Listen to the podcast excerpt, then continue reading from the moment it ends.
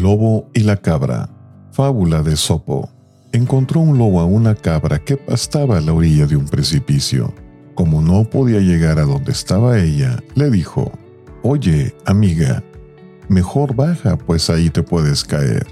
Además, mira este prado donde estoy yo. Está bien verde y crecido.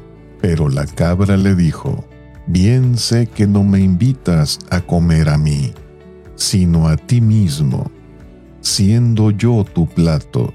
Moraleja, que los malvados no te atrapen con sus engaños.